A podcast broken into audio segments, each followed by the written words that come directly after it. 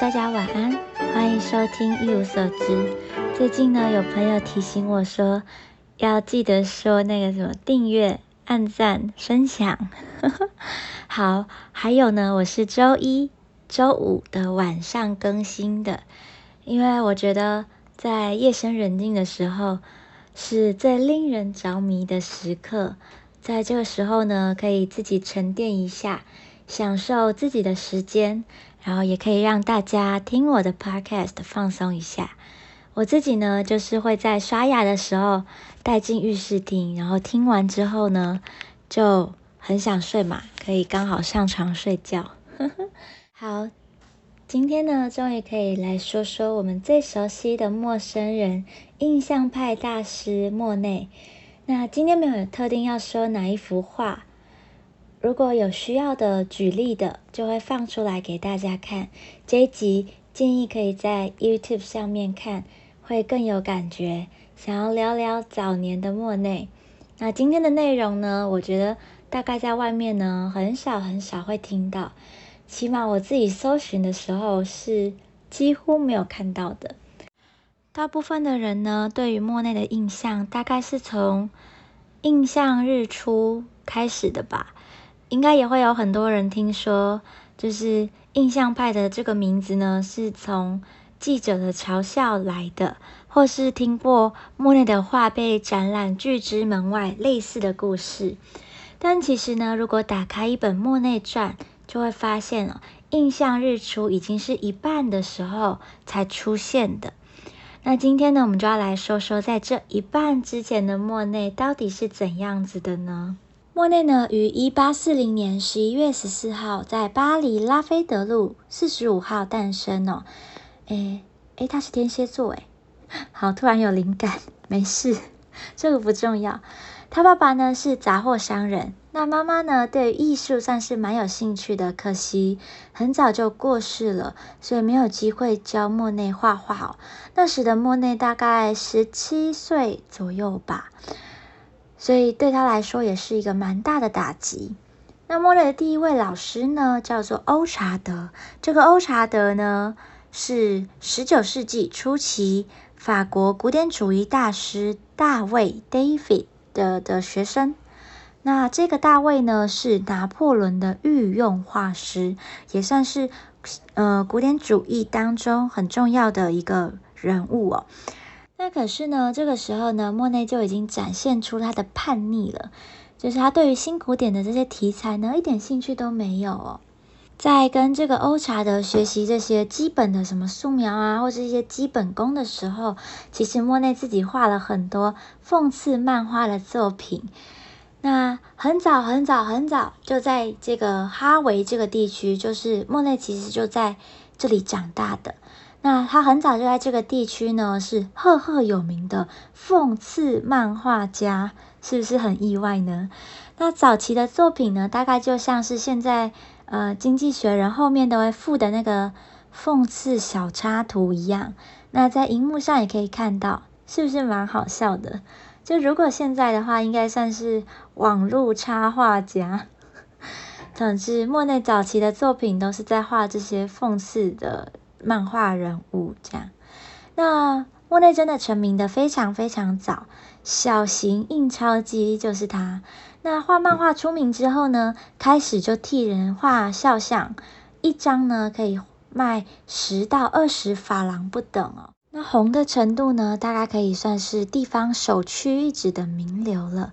可以想象一下，就是整个台北市呢，没有人不认识他，大概是这样子。也是因为呢，他小有名气之后，就吸引到了他人生当中很重要、很重要的精神老师，也是他画技上影响他的很重要的一个人物哦，叫做布丹，吸引到这个布丹的注意。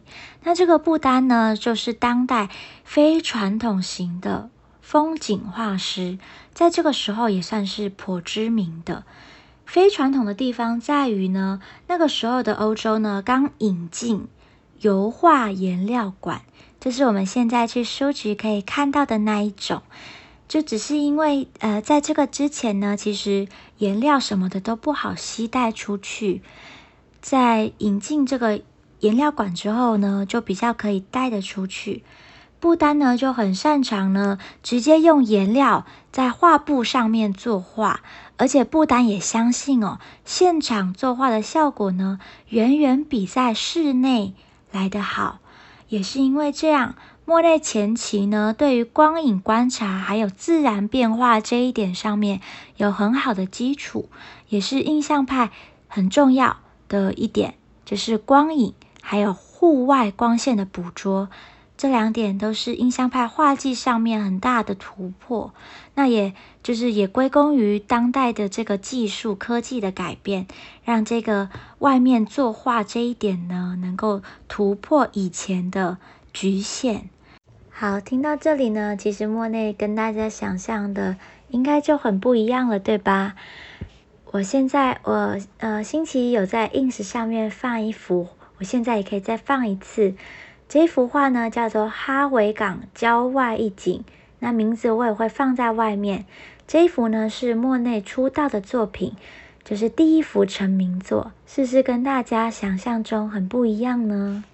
那最后这边呢，就必须说说，就是之前有提过的巴比松画派，因为就是在这个时候已经很方便出外取景了。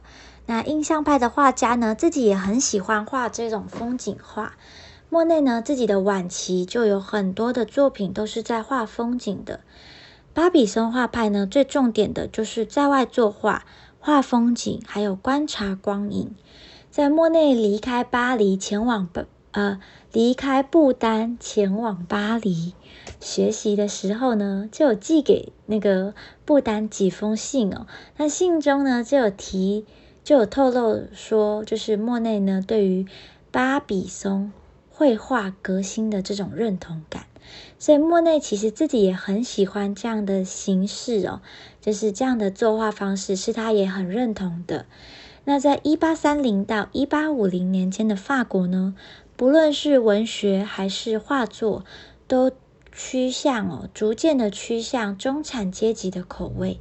巴比松画派呢，就是促进中产阶级品味很重要的一个画派哦。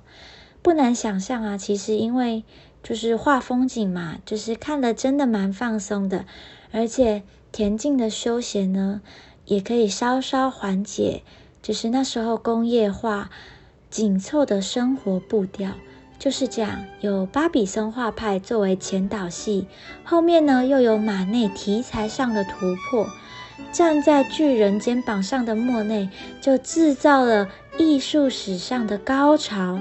印象派的诞生，让艺术史翻开了新的一页。好，还想听更多的莫内吗？嗯，我们下一期呢，也许也会继续讲下去，也许也有别的可以说的，就会说别的。我现在心中录完音之后，现在心里有点冒出好几个主题，有点难选。就到时候再看看，也可以在 ins 上面投票给大家来选一下。最后呢，我想要分享一个我最近刚买的东西给大家看。